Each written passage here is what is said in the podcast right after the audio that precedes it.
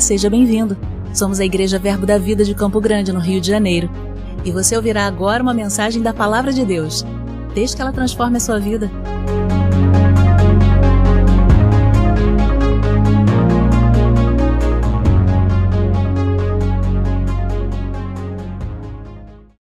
Aleluia! Glória a Deus! Uh! Deus é bom! Aleluia! Há muito tempo atrás eu vim nessa igreja numa conferência que o Simon estava ministrando, na época o pastor Marcos, faz tempo, no tempo que tampava Coca-Cola com rolha. Naquela época eu vim aqui. a minha esposa é a sobrinha da Titanice, a Tianice e do Marcos. Então, realmente, né, existe vínculos assim no coração ligado aqui a vocês. Eu louvo a Deus por esse lugar pela vida de cada um. Eu tenho acompanhado algumas palavras proféticas que foram liberadas ao longo dos anos sobre a igreja. E eu estava lendo uma profecia que foi liberada através de Morre Cerulo, hoje já com o Senhor. Nos anos 70 ele disse que as cortinas de bambu cairiam para que o evangelho pudesse se expandir na Ásia. E eu, eu, eu fiquei pensando sobre isso, e no ano de 78 houve um rompimento da Bolsa de Valores asiática, e nós ocidentais pudemos entrar nos países asiáticos para fazer negócios junto com esses empreendedores. Muitos cristãos chegaram, e hoje o evangelho está facilitado nesses países. Pessoas estão lá, tanto que o Jussier está no Japão há mais de 10 anos. Isso é parte de um cronograma profético que Morre Cerulo se levantou nos anos 70 para falar para o mundo. Existem muitas palavras proféticas que nós estamos inseridos nela. Quando o pastor Bud estava para o Vila Brasil, qual era a palavra? Ensine o meu povo a minha palavra. Nós estamos recebendo frutos de obediência de pessoas que foram vozes proféticas nos seus dias. E um, um grande pregador chamado Oral Roberts, ele disse assim que o, o calendário da igreja tem que estar voltado para Israel. Coisas que acontecem em Israel é, afetam diretamente a vida de nós ocidentais e de muitas partes do mundo, onde há um cristão é afetado, sabe, por que está acontecendo naquele lugar. E eu estava me lembrando de uma profecia de Isaías capítulo 60, eu acho interessante esta profecia, eu creio que você vai se alegrar com isso. Isaías capítulo 60, no versículo 6 e 7, diz assim: As, a, a multidão de camelo te cobrirá os dromedários de Midian e Efá, todos virão de Sabá, ouro incenso trarão e publicarão os louvores do Senhor. Todas as ovelhas de Quedar se congregarão junto a ti, e os carneiros de Nebaiote te servirão com agrado, subirão ao meu altar, e eu glorificarei a casa da minha glória. Nebaiote é um dos filhos de Ismael. Ismael é a vertente de onde saiu toda a corrente muçulmana que existe no mundo. Está dizendo que a riqueza dele servirá para a casa do Senhor. Está dizendo que aquilo que eles estão ajuntando durante anos vai servir de favor para a casa do Senhor. São palavras, irmãos, de conversões em locais improváveis. Pessoas que hoje humanamente você olha e você acha que será impossível essa pessoa receber a Jesus, mas a palavra está dizendo que aquilo que eles estão ajuntando, ajuntando e amontoando vai ser entregue para a igreja, vai vir para nossas mãos. Acreditamos firmemente que tudo que Deus tem para fazer nesses dias que antecedem a volta de Cristo, muito disso será feito por meio de evangelismo e missões. Deus tem feito uma grande colheita de almas em locais improváveis. A Mama Jane me encontrou certa feita e disse assim: Alex, o irmão Copeland profetizou lá nos Estados Unidos que uma das últimas ondas de avivamento viria de pessoas convertidas nas cadeias, pessoas pessoas que estavam à margem da sociedade, com privação de liberdade, receberiam o Evangelho e iriam impactar o mundo, meu irmão. Existem palavras expansivas para nós, existem palavras que estão nos empurrando para alcançar mais e mais pessoas. E a pergunta é: o que eu vou fazer com tudo isso? Será que eu vou fazer ouvido de mercador? Eu vou ouvir, ouvir, ouvir, não vou dar respostas? Não, meus, meus irmãos, Existe um campo branco para colheita. Pessoas aí estão esperando aquilo que você carrega, aquilo que você tem. Não existe casos difíceis, não existe pessoas incuráveis, não existe nada que por meio da pregação do evangelho não possa ser recebido. Então existem muitas palavras para esses dias que vão impactar essa geração que está aí surgindo. Estamos sendo sacudidos em nossos púlpitos. Deus tem levantado essa linha profética em diversos locais do Brasil e do mundo, por todas as partes. No Brasil, o movimento profético ele não é tão é, sobressalente como é nos países de língua hispana. Aliás, os países hispana se encontra mais profeta que qualquer outra coisa, mas sempre um tem uma exortação de crescimento para a igreja, sempre um tem uma exortação de salvação de almas, sempre um tem uma exortação de alinhamento e caráter. Então Deus tem levantado essa voz profética no nosso meio para nos empurrar para uma nova fase da igreja, meu irmão. Eu quero dizer uma coisa: a igreja está na plenitude dos tempos. Aquilo que Jesus disse, que os campos estão brancos, realmente tem vindo sobre nós hoje. Por toda parte ouve-se almas têm se salvada, pessoas que ninguém imaginava está sendo alcançada pelo Evangelho. Isso é parte de você, é o que você faz é o que você está realizando. Então você não se sinta menor do que ninguém. Você tem essa habilidade divina para poder não somente evangelizar, mas para conduzir pessoas a Cristo. Tem um texto que eu quero ler contigo, está em Lucas capítulo 10, no versículo 25, diz assim, Lucas 10, 25: Eis que se levantou um certo doutor da lei, tentando-o e dizendo: Mestre, que farei eu para herdar a vida eterna? Perguntando a Jesus. E ele lhe disse: Que está escrito na lei? Jesus responde: Como lês o que está escrito e como lês?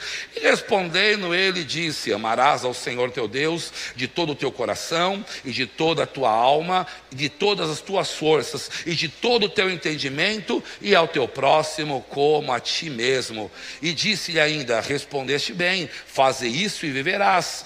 Ele, por, ele, porém, querendo justificar-se, a si mesmo disse a Jesus: E quem é o meu próximo? Jesus tem muita paciência, né?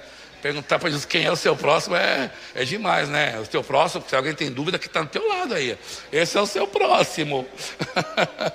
ah, e aí respondendo Jesus, disse: descia um homem de Jerusalém para Jericó. Caiu nas mãos dos salteadores, os quais desponjaram, espancando, se retiraram, deixando meio morto, e ocasionalmente descia, ocasionalmente descia pelo mesmo caminho um sacerdote. Vendo-o, passou de largo Igual modo, um levita, chegando àquele lugar e vendo, passou de largo. Mas um samaritano, graças a Deus pelo samaritano, que ia de viagem, chegou ao pé dele, vendo-o, moveu-se de íntima compaixão, aproximando-se, atou-lhe as feridas, deitando azeite e vinho e pondo-a sobre a sua cavalgadura, levou-o para a estalagem e cuidou dele. E partindo outro dia, tirou dois dinheiros e deu ao hospedeiro e disse: Cuida dele, e tudo o que mais gastardes eu pagarei quando voltar. Qual, pois, desses três te parece que foi o próximo daquele que caiu nas mãos dos salteadores? E ele disse: O que usou de misericórdia para com ele. Disse, pois, Jesus: Vai e faz da mesma maneira. Uma parábola muito conhecida, na verdade, a parábola do samaritano. Então, eu quero entender contigo a mensagem que Jesus traz dentro dessa narrativa. Eu quero analisar contigo ponto por ponto, ver o que, eu, que ele queria trazer de ensino para nós. Eu quero partir do versículo 29. Quem é o seu próximo? Quem é o seu próximo? Eu me lembro lá do primeiro homicídio que teve na terra, quando Jesus pergunta para aquele cidadão: Onde está o seu irmão? Aquele cidadão grita: Porventura eu sou guardador do meu irmão? Jesus, Deus podia perguntar para ele: Onde está o teu próximo? Só estavam os dois no campo. Então, onde está o seu irmão? Quem é o seu próximo? Então é uma boa pergunta para seguir. Então Jesus, ele segue a partir do 29 dizendo: certo homem desceu de Jerusalém para Jericó. Então, se você vai entender o sentido literário da Bíblia, vemos que Jerusalém, qual a definição de Jerusalém? Eu tenho aqui o lugar de bênção, lugar de segurança, lugar de paz, casa do pão, Jerusalém é casa do pão. Então, este certo homem que ia de Jerusalém, que traduzido eram locais de bênção, ele estava indo de um lugar que tinha bênção, de um lugar que tinha paz, de um lugar que era conhecido como casa do pão, de um lugar que era abrigo, que era proteção. Então, esse certo homem estava saindo desse lugar, e diz Jesus nessa parábola, nessa narrativa, que ele desce para Jericó. E quando vamos analisar num teor profético de que Jericó, de que Josué falava de Jericó, Josué referia Jericó como? Como casa de maldição, lugar de queda, lugar de degradação moral, lugar de perseguição. Então, uma pessoa sai do abrigo, da proteção, da abundância, e por uma livre, espontânea vontade decide ir para o lugar da promiscuidade, para o lugar da maldição, para o lugar aonde não reina a paz. Ele simplesmente ele quis trocar a habitação dele. Eu estou num lugar, eu quero ir para outro. Deixou esse lugar protegido, provido, guardado. Então, olhando, olhando bem para trás, bem para bem trás, quando Adão e Eva deixou o jardim, eles deixaram um local com a mesma condição. O local que era amplamente suprido, um local que era o local da abundância, um jardim que era extremamente organizado. Depois da consequência da queda, eles deixaram esse lugar e foram para o mundo. Então são dois paralelos de deixar a sua proteção, o seu abrigo, para caminhar por conta, por sua livre e espontânea vontade. Sabe que entendemos que foi decisões erradas de Adão que levou para fora. Nós não sabemos quais foram as decisões desse homem que o tirou de Jerusalém para levar até Jericó. Então, certo homem desce de Jerusalém, é como aquele jovem que é criado na igreja e decide sair para o mundo. É como aquele chefe de família que chega na igreja como último socorro, Deus restaura a família dele e ele fala: Pronto, eu consegui, volta para as velhas práticas. É você deixar o local de segurança para você caminhar na sua livre espontânea vontade. João 10,10 10 continua dizendo que a função de Satanás é tríplice: roubar, matar e destruir. E nesse contexto, usando João 10,10, 10, quem é o salteador aqui? Quem é o salteador que esmagou aquele homem na beira do caminho? Quem é? É o ladrão que roubou, que matou, que destruiu. Então, no versículo 30, Jesus diz: Respondendo Jesus, disse: Descia um homem de Jerusalém para Jericó e caiu na mão dos salteadores, os quais despojaram, espancaram e se retiraram, deixando esse homem como morto.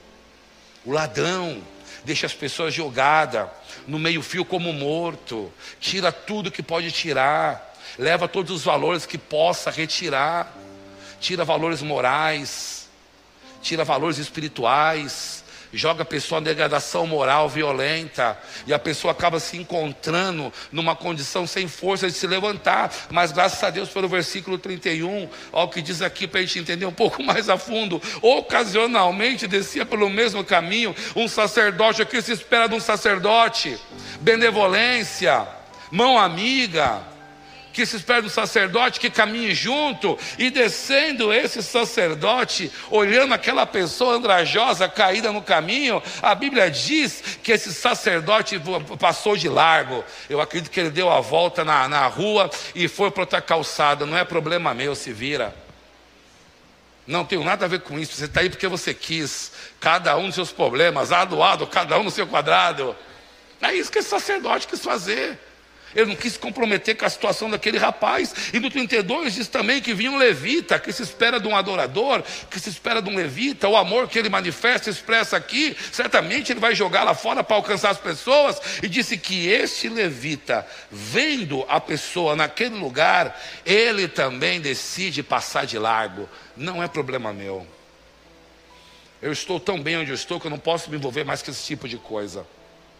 Eu me lembro quando eu me converti, as pessoas falavam assim: não, pastor, meu pastor, pastor Caldas, tem que levar para uma clínica de recuperação, ele é viciado, aquilo, aquilo, outro, né? Uma outra falou: não quero nem que sente perto de mim, né? Essa irmã não até faz 30 anos que eu, que eu liberei perdão para essa mulher, cada vez que ela me vê, ela pede perdão para mim. da, da antiga igreja. E o pastor falou sabiamente: ele tem que conhecer a verdade que liberta. Ele, em vez de me colocar para a rua, me colocou dentro da casa dele. Me abraçou, eu e o pastor Zé Roberto, nos treinou na casa dele e nos fez homem, nos fez gente, sabe? Ah, nós precisamos de pessoas que apostem em pessoas, pessoas que acreditem em pessoas, livres que libertem outros livres, sarados que propõem, que propõem cura a doentes precisamos disso. Então, o levita, ele copiou o que fez o sacerdote. Então, vemos que a humanidade é, vivia na plenitude do que, do que Deus tinha, mas também vemos que o homem cai do lugar pleno para andar na maldição. Ele estava na plenitude em Israel. Ele tinha tudo o que permitia ter naquela, naquela temporada dele, mas ele cai daquele lugar e ele desce na condição mais miserável que um homem pode descer. Eu lembro minha mãe, minha mãe fez um casamento, o primeiro casamento dela. Era noiva do meu pai, bonitinho, um loiro de 1,98m, olhos azuis, minha mãe moreninha, 1,50m, paraguaia, minha mãe, casou com aquele bonitão loirão, estava por casar, não casou, se separou, casou com uma outra pessoa, minha mãe. A pessoa jogou água nela e quis queimar ela viva. Quase matou minha mãe. Minha mãe tinha três crianças. Minha mãe tinha segurança de uma pessoa europeia que ia dar uma vida de rainha para ela. Ela saiu para se aventurar e quebrou a cara. Se divorciou, quem que ela encontrou de novo? Aquele loirão, bonitão, apaixonado por ela ainda. E falou: Sucena, eu não somente te amo, eu quero casar com você e criar seus filhos. E nesse bolo nasceu eu e minha irmã depois. Então, as pessoas saem de um lugar de segurança para querer se aventurar na loucura de seus pensamentos e acaba resvalando, escorregando. Deus não tinha proposto para esse homem sair de Jerusalém e ir para essa terra de maldição. Ele foi porque ele foi porque ele quis. Então a Bíblia fala que a mesma coisa que o sacerdote fez, o levita fez. Agora olha que interessante. o sacerdote, no caso aqui, ele representa a lei. O sacerdote mencionado, ele era a figura da lei. E o, o, o, o Levi, aqui o levita representado aqui, é da tribo de Levi, aqueles que tinham um caráter profético no meio do povo. A tribo de Levi levava um caráter profético no meio do povo. Agora, de contrário, o sacerdote era a indumentária da lei. Aonde eu ando, ninguém pode pisar nem na minha sombra. Porque eu represento tudo que a lei é. Só que na hora de exercer a piedade, tinha a forma de piedade, mas na eficácia negava o poder dela. Não foi capaz de se abaixar para dar a mão para esse homem. Então, eles representavam a lei e o profeta, a religião predominante estava figurada ali, mas percebe que eles não fizeram nada por aquele homem. A religião não pôde fazer nada por mim quando eu procurei ela. Na dor mais sangrenta que eu tive no vício de crack, a religião não fez nada. O que me alcançou foi a palavra da fé que mudou minha vida. O que me alcançou foi uma mensagem ungida que confrontou meu caráter, que disse: se você não mudar, você vai morrer. Se você não mudar, você vai ser mais uma notícia no jornal vermelho da cidade. Mas a religião mascara as coisas. Não é o meu problema, mas eu continuo na minha posição aqui e eu vou deixar que ele avance. Escute, meu irmão. A lei e os profetas não puderam fazer nada pela humanidade. Nada. Os sacerdotes, os profetas estavam no mesmo caminho de morte, porque desceram de Jerusalém também, estava caminhando para a mesma cidade, para o local de maldição. Tanto o levita quanto o profeta, o sacerdote tinha a mesma dívida que nós tínhamos. Eles eram devedores do mesmo jeito, tanto eles como os profetas estavam no mesmo barco, toda a humanidade estava na mesma condição de Jericó, no local da maldição. Ainda tem pessoa que diz que nem tudo está no balaio é gato, nesse sentido aqui era tudo gato, acaba tudo na mesma condição tudo junto e misturados. Até que a lei apontou o caminho, até que a lei denunciou o pecado. Mas a lei não produziu a salvação. Até que a lei, ainda vendo, deu, deu, deu, deu, deu atravessou a rua, mas viu que estava lá a pessoa na condição miserável, mas não fez nada. Mas graças a Deus, pelo versículo 33, diz que o samaritano que ia de viagem, ele não somente chegou ao pé dele, mas vendo, se moveu de íntima compaixão. Ele chegou até os pés dele e se moveu de dentro para fora, como dizia Ludmila Feber, aquela, aquela dor visceral que sai de dentro para tentar fazer algo para alguém, meu irmão. Aleluia. Então, essa, essa palavra aqui, íntima com, compaixão, numa tradução mais original dela, significa condoído, ou movido, como eu falei, pelas entranhas. A palavra íntima compaixão. João 3,16 dá para você identificar quem é esse bom samaritano, na é verdade? Porque Deus amou o mundo de tal maneira que deu seu Filho unigênito para que todo aquele que nele crê não pereça, mas tenha a vida eterna. João, versículo, capítulo 1, versículo 1, diz assim que no princípio era o verbo, e o verbo estava com Deus, e o verbo era Deus. Dá para nós sabermos quem era esse samaritano que foi ao encontro daquele rapaz. Em João 14, Jesus fala para Filipe olhar para ele e diz assim: Filipe, quem olha para mim, vê a mim, vê ao Pai, porque eu e o Pai somos um. Aquele homem, naquela condição oribunda, quando ele veio aquele samaritano, ele estava vendo o próprio Deus alcançando ele. O que está faltando muitas vezes é empatia. O que está faltando agora é ter um, um, sentimento de amor expresso por pessoas que a gente não conhece. O que está faltando né, é correr, se pedir para você correr uma légua, corra duas. Se pedir a sua túnica, dê o seu turbante também. O que está faltando hoje em dia, nessa, nessa generalizando a coisa, essa correria do dia a dia, é nós pararmos um pouco para escutar as pessoas. Eu fiz um curso de venda, o gestor falou assim: nem todo mundo que procura uma loja necessariamente quer comprar. Tem pessoas que estão numa loja porque quer ter atenção de alguém. E se o vendedor está ligado nisso, ele dá atenção e vende o produto. A pessoa quer alguém que ouça ela, que se incline às razões dela, que se preocupe, olha, você está aqui, eu estou aqui para te atender. Isso fará toda a diferença. Filipenses 2,5 diz assim: ó, de sorte que haja em vós o mesmo sentimento que houve em Cristo Jesus. Agora olha o versículo 6: que sendo em forma de Deus, não teve por usurpação ser igual a Deus, mas antes aniquilou-se a si mesmo, tomando a forma de servo, fazendo semelhante a homens, e achando na forma de homem, humilhou-se a si mesmo, sendo obediente, meu Deus do céu, até onde? Até a morte de cruz. Meu Deus do céu, eu acho interessante com os samaritanos que enquanto a religião passava na outra calçada, o samaritano se ajoelhou. Enquanto a religião deu a volta para o problema, o samaritano encarou o problema.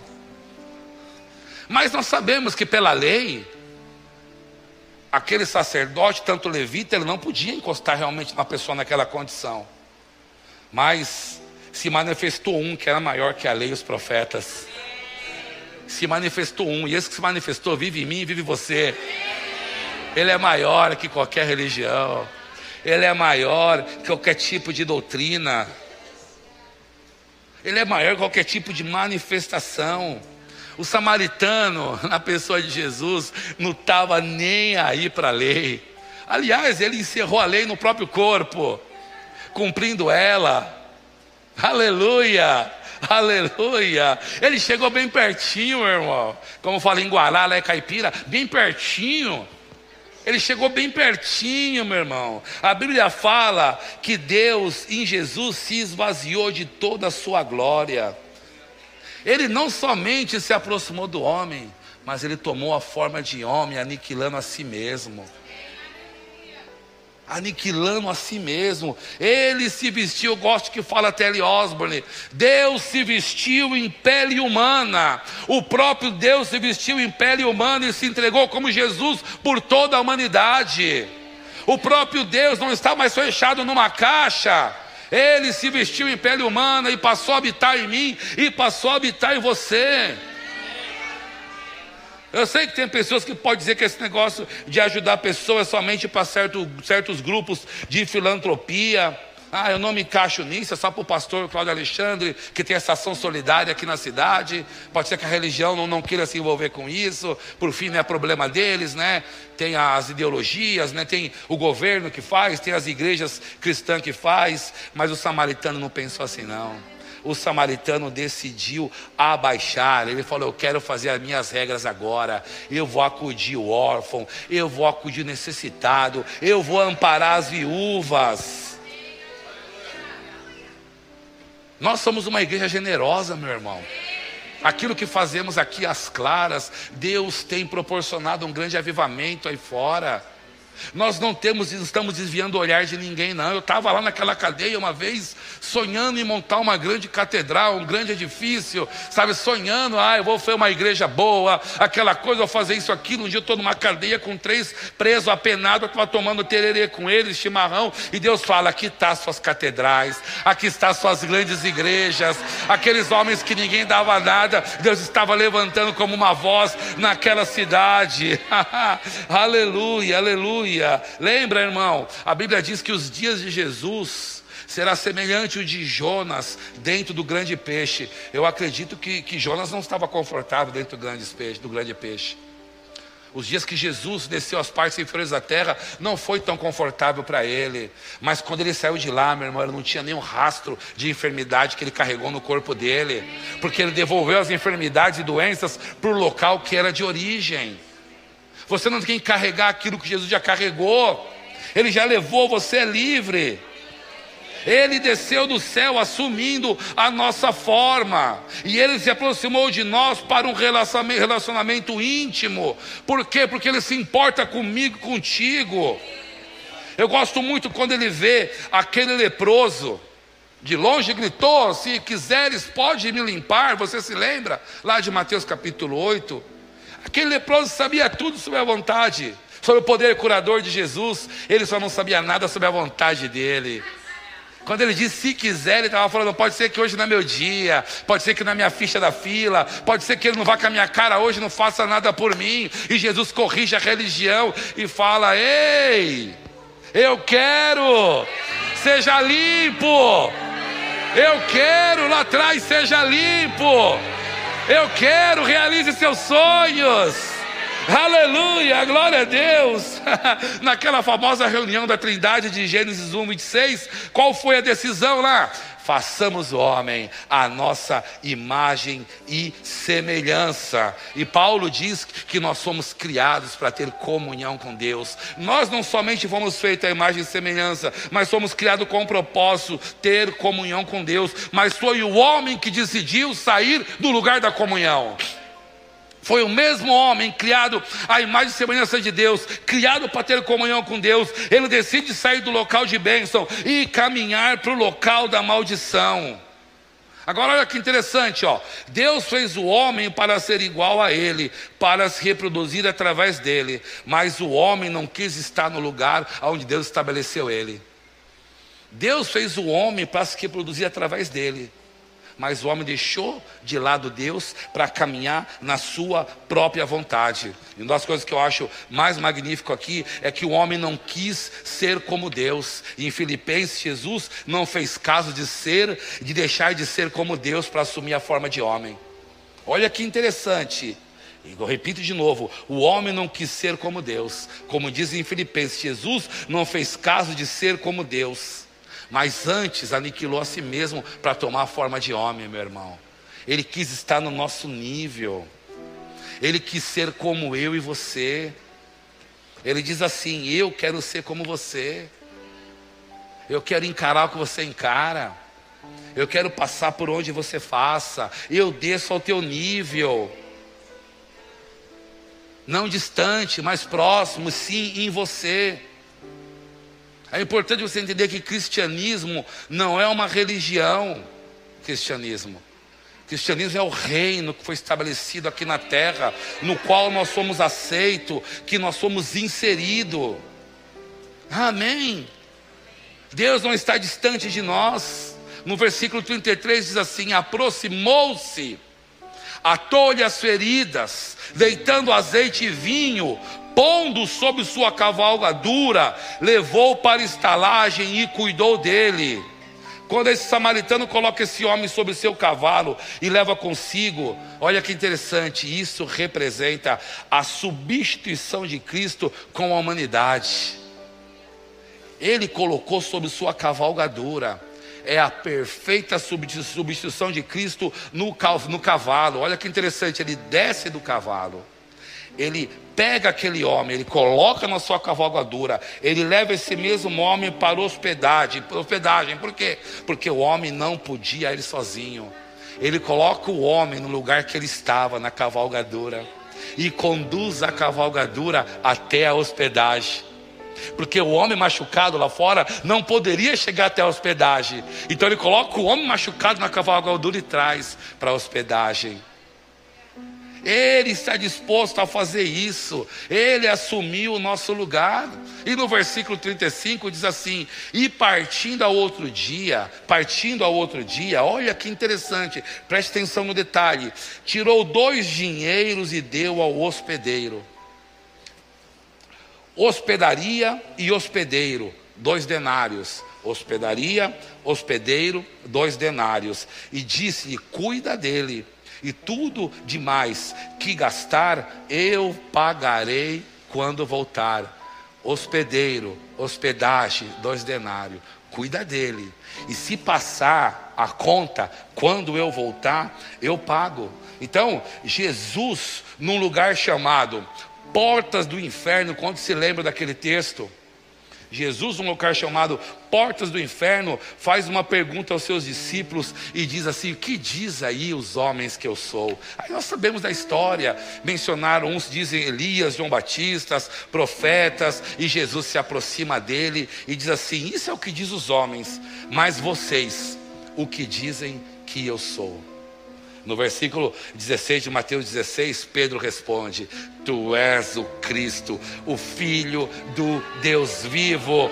E Jesus disse: Bem-aventurado és tu, Simão Barjonas, porque não revelou a carne nem o sangue, mas o meu Pai que estás no céu. Agora o bizu do versículo 18: Pois também eu te digo que tu és Pedro, e sobre esta pedra edificarei a minha igreja. Agora escuta: e as portas do inferno não poderá prevalecer contra ela.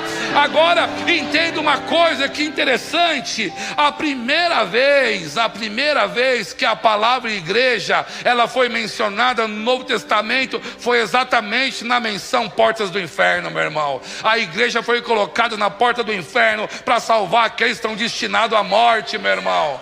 A igreja foi colocada num local estratégico, na porta do inferno, para impedir que pessoas vá ao inferno. Mas olha que interessante também, com, com, com quem o céu foi inaugurado, havia dois ladrões naquela cruz, um se arrependeu e o outro não. Então Jesus estava caminhando para a sua morte e ressurreição. Quem foi a primeira pessoa que inaugurou o céu depois de Jesus? Foi um ladrão, meu irmão. Foi um ladrão. Ainda hoje tu estarás comigo no paraíso. Uau! Então então nós não podemos caminhar como a lei e o profeta, isso não é meu problema, eu não quero saber disso. Lembra-se: hospedagem, hospedeiro e dois denário. Então a igreja, ela tem que funcionar na sociedade como um centro de recuperação, meu irmão. As pessoas estão caminhando precisando de recuperação. Ontem o que foi feito aqui, essa ação aqui, foi recuperação de pessoas, foi valorização humana, foi resgatar a dignidade de pessoas. A igreja funciona como esse grande centro de recuperação, como último ponto antes das pessoas chegarem nas portas do inferno. Mas se por acaso chegar, a igreja está plantada lá para impedir que essa pessoa vá, para impedir que essa pessoa caia. Então Jesus inaugurou a sua igreja quando ele mencionou as portas do inferno e ele disse que essas portas não prevalecerá, meu irmão. Nós ainda continuamos sendo sal da terra com essa finalidade de dar sabor para o mundo, mas se o sal for insípido, que vantagem vai ter? Vai ter? Nós damos tempero no mundo. Aonde você chega, você marca presença. Aonde você chega, essa unção que você carrega. Sabe? As pessoas vão falar: caramba, meu, você chegou aqui. Eu senti uma cosquinha da barriga. Parece que algo está diferente. E você que conhece quem você anda, você vai saber o que falar. Você vai saber o que dizer. É a presença que chegou. E se você pegar, a sua vida vai mudar. Você pode, meu irmão, impactar o ambiente que você chega. Aleluia. Aleluia Aleluia, aleluia. Louvado seja Deus.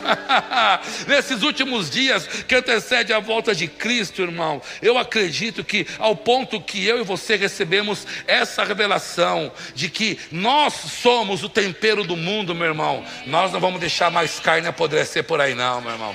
Nós vamos levar tempero para esse povo. Nós vamos levar o tempero que eles precisam. E eu oro nessa noite para que seu coração queime, para que seus lábios trema de vontade de anunciar o evangelho, meu irmão. Aleluia.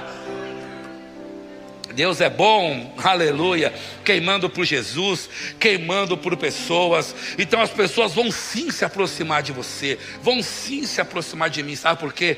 Por aquilo que nós carregamos, meu irmão. Há um poder atrativo em nossas vidas. Lembra que Jesus disse lá em João 3, no versículo 14, se eu não me engano: Quando eu for levantado no meio de vós, eu atrairei todos a mim. Você acha que é por acaso que uma pessoa se aproxima de você? Não, não é por acaso, não, é o poder de atração, meu irmão. É porque tem uma voz profética em você, que você vai falar algo que vai mexer com a vida dela e ela vai se sentir, sabe, com uma oportunidade de mudança, meu irmão. Tem algo em você que produz mudança nas pessoas. Você está no calendário de Deus para fazer algo impactante. Louvado seja Deus, louvado seja Deus. Estas pessoas que se aproximam precisam daquilo que você carrega. Vamos funcionar como essa grande oficina de resgate. Sabe aonde? Nas portas do inferno. Talvez a sua porta do inferno seja a parada de ônibus onde as pessoas fumam maconha. Talvez sua porta do inferno seja as pessoas maldizentes do seu trabalho. Talvez sua porta do inferno seja o trabalho prisional que você faz. Cada um sabe aonde é pregar o evangelho, meu irmão. Mas sempre tenha consciência isso, que as portas do inferno não prevalecem contra a igreja. Agora pega o seu dedo de profeta, aponta para o seu vizinho e fala: a igreja é você. Ah, ah, nada pode resistir a você. Aleluia, nada pode resistir a você. Mateus 5,15 diz assim: Não se acende uma candeia e se coloca debaixo da estante, mas no velador que dá luz a todos que estão na casa. Ah, você é aquele que dá luz, você é aquele que irradia, aonde você chega, o resplendor da presença brilha, as pessoas vão se mover de alguma maneira para querer receber aquilo que você tem, aquilo que você carrega, meu irmão, porque a sua luz está brilhando, meu irmão. De que adianta uma lanterna trancada na caixa ou dentro do guarda-roupa? Nós não estamos no mundo de Nárnia. Só na minha casa que você abre um guarda-roupa e entra no banheiro. Minha esposa fala que é o mundo de Nárnia, meu quarto. aleluia, aleluia. Então, se nós somos esse luzeiro, nós somos essas, essas lamparinas, o que, que tem que ter dentro dela para acender? Azeite azeite, ó, salpicando azeite por onde passa, salpicando essa unção que você carrega. Uma vez perguntaram para Reinhard Bonk, né? Como você consegue, irmão Bonk, permanecer no fogo tanto tempo? Ele falou: Mas quem disse que eu permaneço no fogo? É o fogo que permanece em mim. O fogo está em você. Você leva esse fogo, aleluia, aleluia. Teve um missionário John Hyde que ele nasceu com a deformidade no coração, nasceu com o coração do lado errado, John Hyde. Ele serviu a Deus na Índia, nasceu o coração aqui, ele. E comprovado cientificamente, era uma anomalia interna. E esse homem falou: Eu vou orar até que meu coração volte para o lugar dele. E esse homem começou uma vigília de oração na casa dele. E esse homem começou a orar. E a oração dele atraiu o vizinho, atraiu outro vizinho, atraiu um parente, ele orando, atraiu. Chegou um momento que uma cidade inteira na Índia estava se rendendo a Cristo através da oração dele. E na morte desse missionário, chama-se John Hyde, na autópsia descobriram que havia uma avenida interna que foi rasgado o peito dele e o coração veio para o lugar. Na morte, eu constatado que o coração estava no lugar correto. Ele orou a ponto de mover os seus órgãos internos porque ele orou pela salvação do povo indiano. Aleluia, aleluia, aleluia. Eu acho que Deus está buscando pessoas para essa oficina de resgate. Aleluia. Temos candidato aqui. Uh! Ah, por mais culto que essa pessoa seja, meu irmão, que está aí caminhando na rua, se ela não for resgatada por um samaritano, ela continua caminhando para Jericó ela continua indo para o lugar da maldição. Aleluia. Minha filha Manuela tinha lá seus 12, 13 anos. Um dia veio um evangelista chamado Enéas Ribeiro na igreja, lá no Paraguai. Esse evangelista pregou de tal maneira o evangelho, quando fez o apelo, minha filha levantou a mão, foi à frente. Falei, meu Deus, quer me vergonhar aqui, filha? Você não é crente? Ela falou, é, o senhor não prega que filho de crente não é crente? A palavra falou comigo, eu tinha que levantar a mão. Eu falei, minha filha, o que, que é isso? Está me expondo? Não, eu estou me salvando. a Manu, meu Deus, mas evangelho é isso, irmão. É para salvar as pessoas. Aleluia. As pessoas precisam entender, e eu preciso que você me entenda hoje, que pregar o Evangelho é uma ordem imperativa, meu irmão. De caráter profético imperativo, não dá opção, ide. Ide, ide, você tem que ir, você tem que ajudar pessoas. Você não precisa, as pessoas, a Bíblia fala, meu irmão, que o pobre, ele não precisa de uma cesta básica. O pobre precisa que pregue o evangelho para ele, meu irmão. Nós damos cesta básica porque nós somos caridosos, queremos que as pessoas vivam bem. Não é justo uma pessoa passar necessidade comungando conosco, mas se pregar o evangelho vai ter mais utilidade. Muito mais utilidade. Eu não estou falando asneira, está escrito isso. Está escrito isso, meu irmão. Aleluia. Quando falamos de evangelho para uma pessoa, estamos promovendo ela para a eternidade, meu irmão. Eu estava morto, sem esperança. Eu fui convertido através de um pregador mudo. O que, que é isso, pregador mudo? Um panfleto que me deram. É um pregador mudo. Ele não fala, mas tem uma mensagem nele. E aquele pregador mudo falou comigo. De um lado estava a pipa de crack, eu fumando pedra, e do outro aquele pregador dava uma pegada na pipa do crack e olhava aquele pregador falando comigo. Só que tinha um enderecinho naquele pregador mudo. E aquele endereço me levou para aquela igreja. E naquele dia 26 de novembro de 95, eu recebi a Jesus. A vida foi mudada. Agora alguém aqui já identificou o que é a hospedaria? Claro que sim, a igreja. A hospedaria é a igreja. Agora que interessante. Ele fala ao hospedeiro, dando dois denários, e diz assim: Cuida deste homem. Quem é o hospedeiro da igreja? Na interpretação de que nós vimos, é o Espírito Santo, é aquele que cuida de nós, é aquele que nos, nos instrui em toda justiça é aquele que nos conduz a pastos verdejantes. Ele chegou na igreja, entregou aquele homem e disse ao Espírito Santo: cuida dele. Nós temos a hospedaria, irmão, é a igreja. Nós temos a unção do Espírito Santo permeando agora mesmo esse local. Há uma atmosfera aqui que deu uma mudança aqui nítida. Agora, veja comigo que interessante. Ele deu dois denários, pastor, para o hospedeiro. Entregou dois denários para ele. Um denário é um salário de um dia. Aquela velhinha que entregou dois denários, entregou um salário de um dia, de dois dias. Um denário é um salário de um dia. Agora veja que interessante. Um dia para Deus é como mil anos ele entregou dois denários. Dois denários são dois dias. Dois dias para Deus são como dois mil anos. Sabe, irmãos, já faz dois mil anos que Jesus ressuscitou, meu irmão. E ele fala para esse homem aqui: se passar um pouquinho, quando eu voltar, eu pago a dívida dele. Eu estou pronto para pagar a dívida dele. Maranata, meu irmão. Em breve Jesus voltará em glória para buscar a sua igreja, uma igreja forte, uma igreja sem rugas, uma igreja sem máculas, uma igreja triunfante. Dois dias, dois mil anos, foi substituído, tirou da desceu da cavalgadura, deu o lugar dele para o homem conduziu o homem para o lugar de segurança para a igreja, se entregou por aquele homem, pagou para aquele homem, com seu próprio corpo, derramando seu sangue. O preço foi pago naquela cruz. Ele derramou o sangue dele por mim e por você. E liberou uma palavra profética ainda.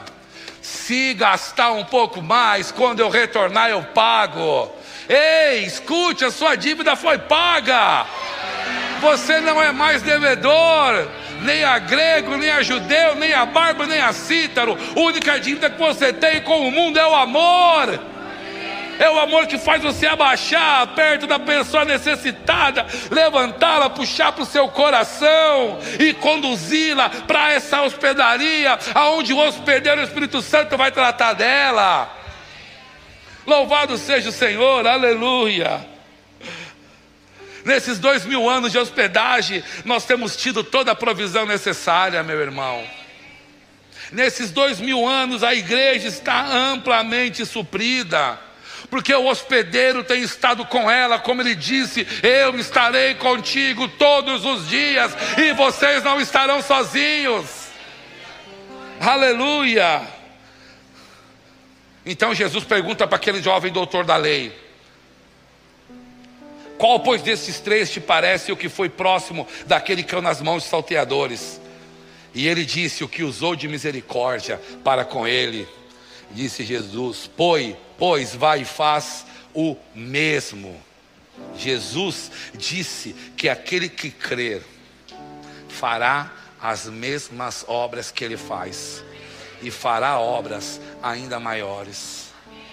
Sabe, irmãos, esses dois denários que foi pago, eu acredito que é um cunho escatológico muito forte aí, apontando para a volta de Jesus Cristo, meu irmão.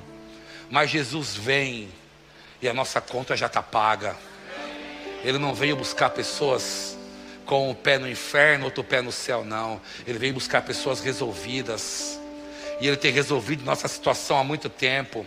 O Espírito Santo tem, tem trabalhado há muito tempo, meu irmão tem cuidado, tem livrado, tem amparado, tem feito tantas coisas boas. Nós não podemos justificar a nós mesmos. Jesus foi aquele que nos justificou. E a mensagem que eu quero trazer para você hoje é que no calendário de Deus, meu irmão, a volta dele é iminente, a volta dele está próxima. E ele falou que quando o evangelho for por toda a terra, o fim virá, meu irmão.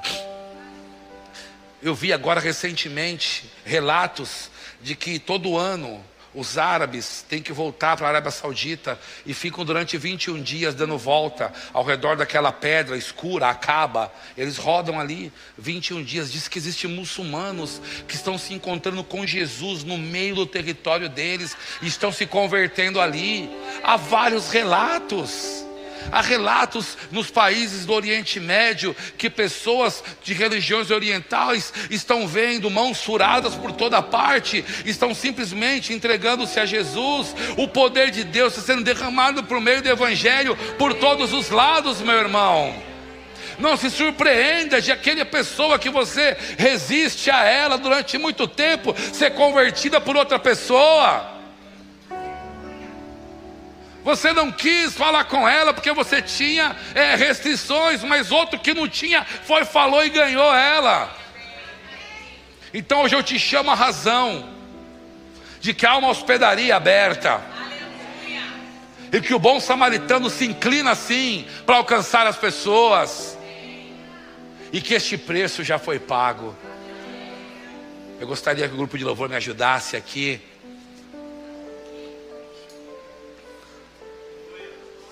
Aleluia, aleluia. Louvado seja Deus.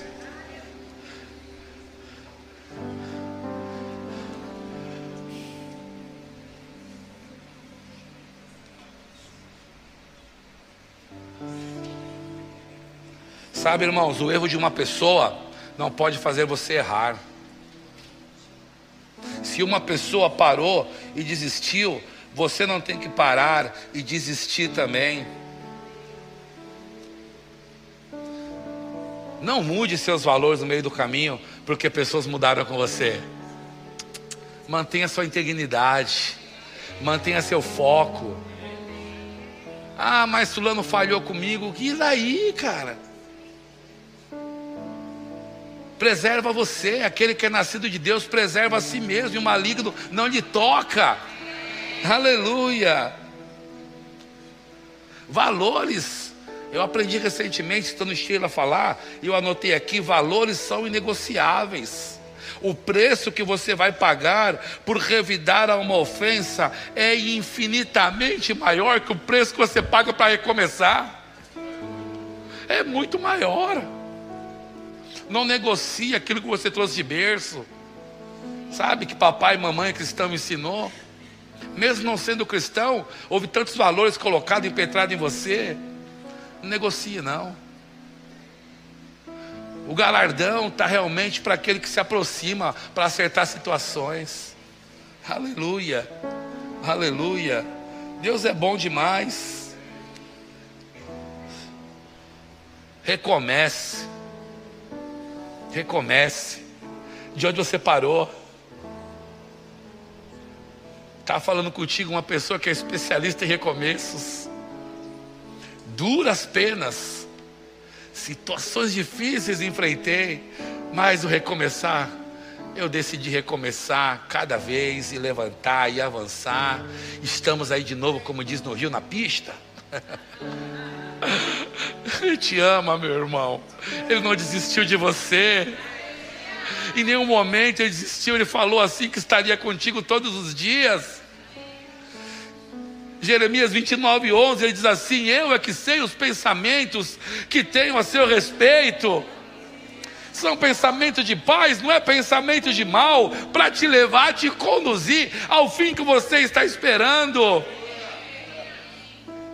Os pensamentos de Deus com você é pensamentos bons. Mas você pode achar que está tão difícil. Ele fala assim: então vem onde eu estou aqui, vamos fazer uma troca de carga. Deixa eu te colocar na minha montaria. Toma sobre você o meu jugo, que é leve, que é suave. Aprendei de mim, que sou manso, que sou humilde. Ah, e você vai encontrar pastagens. Ele diz no Salmo 23: Ah, o Senhor é meu pastor. E numa versão diz assim: Eu, o Senhor é o seu pastor, e ele não te faltará.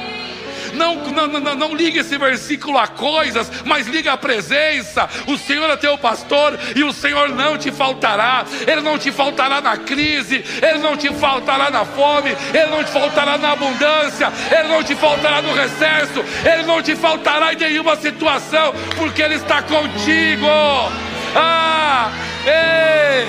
Mas tu, ó Israel, filho meu, Oh, que carinho que ele trata. Eu te chamei. Meu Jesus Cristo. Ah, eu creio que o amor caiu sobre nós aqui. E eu creio que esse amor é aquele que nos constrange, sabe? A sermos melhores a cada dia. Você sabe que Billy Graham diz assim que o evangelista é aquele o dramático, né? Aquele que traz o drama do evangelho e te coloca no meio desse drama para você resolver seus dramas pessoais recebe o drama da crucificação e ressurreição e deixe seus dramas pessoais lá. A vida em Cristo, irmãos, ninguém garantiu ou prometeu que seja de facilidades. Eu não lembro de ter ouvido isso no Rema e nem em nenhuma parte, mas eu te asseguro que é uma vida de possibilidades. Você tem possibilidades para se remover de qualquer situação. Aquela lá sim você tem possibilidade aí. Aquela outra, você tem possibilidades aí. Ah, mas não, tem possibilidade. E se por acaso você dizer que para o seu caso não tem solução, você está dizendo que Deus faz acepção de pessoas. E isso ele não faz, meu irmão. Essa mensagem é para você hoje. Essa mensagem veio para te levantar. Essa mensagem veio para mostrar para você que a conta foi paga, que você já não é mais devedor, que a sua vida está em Cristo, que você hoje é uma nova criatura, que as coisas velhas se passaram, tudo já se fez novo. Ah, mas tudo bem, o senhor está falando isso aí, é para crente, é eu vim aqui a primeira vez, então é para ti, meu irmão. Você que está nos visitando, rapaz, eu acho que Deus fala contigo por meio do evangelho que foi pregado. E você pode se enquadrar. Você pode aceitar que a, o boleto foi pago, que a tua conta foi salvada. Você pode aceitar que você não tem mais dívida diante de Deus. Ele é o autor e consumador da vossa fé. aleluia. Oh, aleluia. Louvado seja Deus. Aleluia.